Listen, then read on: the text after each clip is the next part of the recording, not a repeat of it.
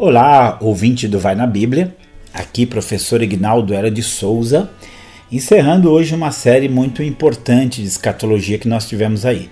Nós apresentamos aqui um, uma série de estudos sobre aquilo que nós chamamos de escatologia mínima e que tem uma importância muito grande, por quê? Porque ela, é aqueles, ela trata daqueles pontos centrais é, da escatologia e que ninguém pode fugir. Então, nós vimos aí a a consumação dos séculos, a volta de Jesus, nós vimos a ressurreição e o juízo final.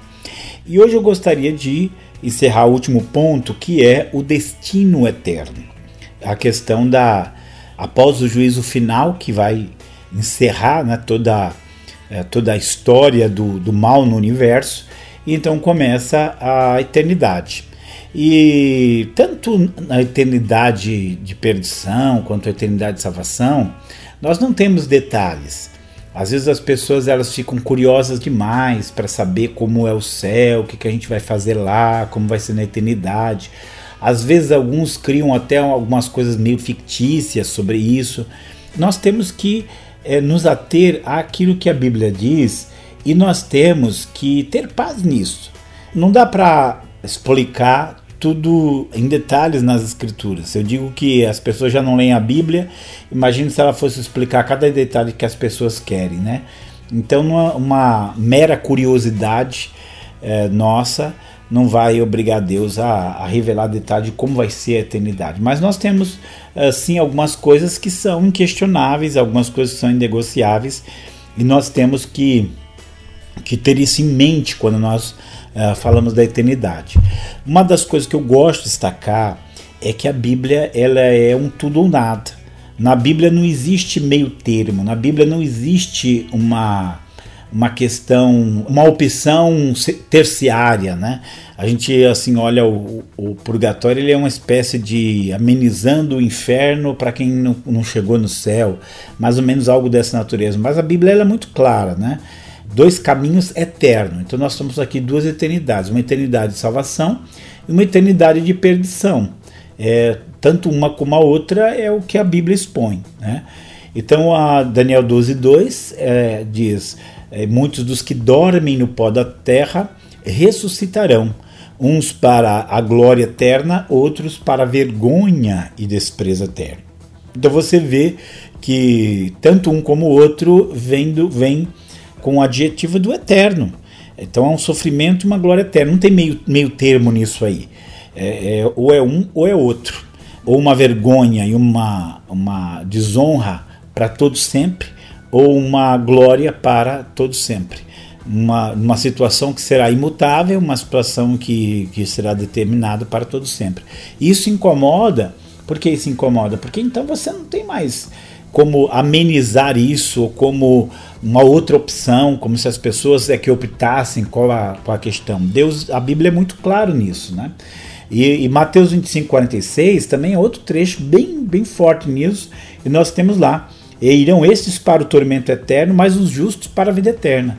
Então faz esse contraste entre a vida eterna e a justiça eterna. E toda a Bíblia ela é isso, é, um tudo ou nada. Ou você vai estar a eternidade com Deus, ou você vai estar a eternidade sem Deus. Ou você vai estar a eternidade em glória, ou você vai estar a eternidade, eternidade de sofrimento. Ou você vai ter a eternidade é, em paz com Deus, ou a eternidade em desonra são contrastes fortes. Então a Bíblia, a Bíblia contrasta céu e inferno, ela não, não ameniza essa, essa questão. Inclusive, quando a gente lê, é, quando a gente vai para o Apocalipse, Apocalipse 21, é, 7 e 8 é um contraste assim que, que é forte. Então no 7 diz assim: ó, quem vencer herdará todas as coisas, e eu serei o seu Deus, e ele será o meu filho. Mas, aí versículo 8: quanto aos tímidos, incrédulos, abomináveis, homicidas, fornicadores, feiticeiros, idólatras e a todos os mentirosos, a sua parte será no lago que arde com fogo e enxofre, que é a segunda morte. Então você vê se por um lado fala na herança de todas as coisas, numa filiação eterna a Deus, na outra vai falar sobre um, um, um lago que arde com fogo e enxofre, uma segunda morte. Então você veja que é, esse contraste é o bíblico.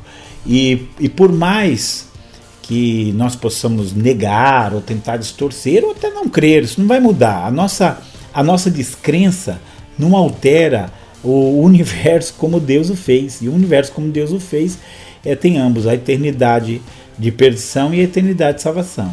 Algumas proposições em termos teológicos que algumas, alguns têm feito, no sentido de amenizar essas circunstâncias, é, elas são propostas pessoais, elas não são a revelação bíblica. A revelação bíblica é essa que eu expus aqui: o céu e o inferno. É, mas, por exemplo, você tem o que chama de universalista. Recentemente saiu até um filme na Netflix, Caminhos da Fé, retratando um caso real, né? Em que o pastor ele fica chocado porque um tio que ele não ajudou é, se suicidou, um tio que estava preso, né? ele não ajudou esse tio, e esse tio se suicidou. E depois ele viu o sofrimento das crianças lá na África, de pessoas na África, e aquilo chocou a vida dele, e assim, ele viu aquele sofrimento e falou, não é possível que essas pessoas ainda vão sofrer eternidade de, é, no inferno. E aí ele se torna um universalista. Universalista ele diz que todos vão ser salvos. Aliás, existem universalistas até mais terríveis, né? Que eles dizem que até o diabo vai ser salvo. O, nós temos lá na, na história antiga da igreja o Orígenes. O, o de Alexandria dizia que, que todo mundo salvo, inclusive os, os anjos caídos. Né? E depois você tem é, alguns teólogos modernos que falam a mesma coisa.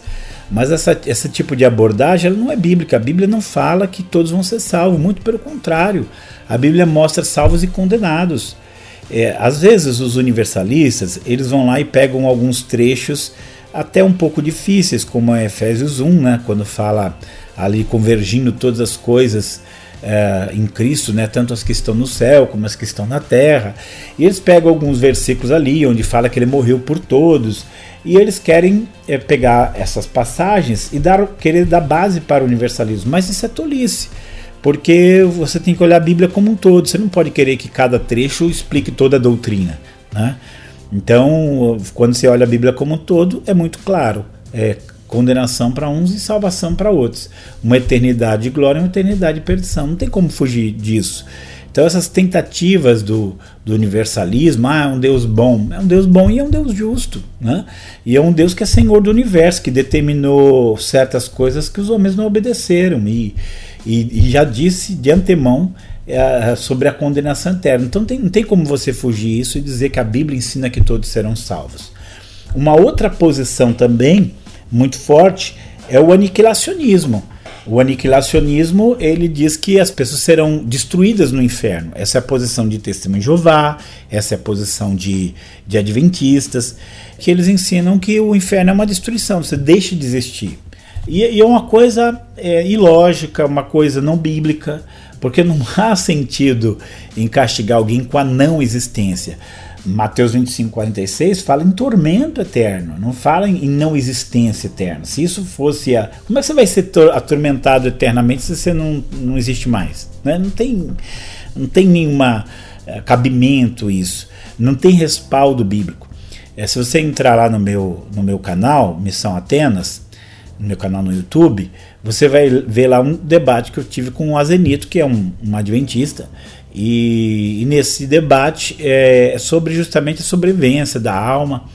É, e assim, a, a, as abordagens que eles falam não tem nenhuma solidez. E eu já estava preparado, porque naquela ocasião sabia que ele ia citar o fato do John Stott, grande teólogo é, inglês, né, britânico, eu sabia que ele estava o fato de que o, o Stott nos seus últimos dias ele pendeu para o aniquilacionismo. E a minha resposta era a seguinte: o próprio Stott admitiu que isso era por questões sentimentais, não bíblicas, né? E outra, nossa base não é Stott, nossa base é a Bíblia. Então eu, eu fui bem enfático nisso aí, porque não há lógica, não há, não há lógica bíblica e não, nem lógica normal. Porque se a condenação de alguém é deixar de existir, que lógica que existe nisso? É a sua condenação. Qual é a minha condenação? Vou deixar de existir. Ah, então vou bagunçar, vou fazer o que eu quiser, porque aí eu deixo de existir. É, esses dias tive um, uma conversa com o irmão e ele quase pendendo para o aniquilacionismo, ele lida com a questão da morte. E aí eu fui muito enfático. Então, então para que, que eu vou ser crente? Para que, que eu vou servir a Deus? Para que, que eu vou fugir do mal, lutar contra minha natureza, para simplesmente estou lutando contra a, a não existência? Não faz nenhum sentido. E mesmo uma, uma tendência mais moderna, que às vezes quer colocar o castigo no inferno como algo temporário, também é algo que acaba se tornando sem valor porque vira uma espécie de purgatório, né? Você não vai é, você não vai sofrer eternamente no inferno, você vai sofrer temporariamente no inferno. Então também é outra coisa que não tem sentido. Ah, por mais eu, eu reconheço que a doutrina bíblica do inferno ela é pesada, ela é dolorosa. Eu acho que não é uma coisa nem para se brincar de pensar pessoas eternamente longe de Deus, não é? Mas essa é a realidade bíblica e justamente pela realidade bíblica são tudo ou nada, nós não temos como, como fugir disso. O que nós temos que fazer é proclamar a salvação de Deus em Cristo Jesus. Mas o nosso o inferno vai funcionar. Aliás, também é, eu sugiro também, se você quiser fazer uma leitura no meu site, agora não é o canal no YouTube, é meu site, missãoatenas.com.br. Tem lá um texto chamado. Tem um texto sobre aniquilacionismo, mas também tem um texto é, que se chama Eu Queria Pagar o Inferno, que é justamente uma, uma crítica sobre essa, essa, essa negação do, do inferno que alguns querem fazer, alguns ficaram até famosos fazendo isso, tá? Então só quero que você saiba que, encerrando aqui a nossa escatologia, nossa escatologia mínima, que essas coisas são inegociáveis. É a essência do, do que a Bíblia diz sobre as últimas coisas. Eu, agora eu quero ler aqui só para encerrar um trecho final do livro Jesus, o maior filósofo que já existiu, do Peter Prift, é, onde ele diz assim: é um livro sobre filosofia, mas ele, ele vai mostrar a filosofia como a Bíblia mostra, né? É a filosofia de Jesus. Então ele coloca assim: Você não esperava que um livro sobre filosofia terminasse dessa forma, não é mesmo? Contudo, essa foi a maneira que o maior filósofo do mundo terminou sua filosofia. As últimas palavras de Cristo, registradas na Bíblia por intermédio do seu profeta João, no livro do Apocalipse, dizem a mesma coisa. Leia, João, leia Apocalipse 22. Pois essa é a coisa mais importante que alguém já disse. É a escolha mais séria que fazemos. A escolha entre tudo e nada, ser e não ser, luz e trevas, céu e inferno, Cristo e anticristo. E se a filosofia não tiver nada a dizer a respeito disso, então para o inferno com ela.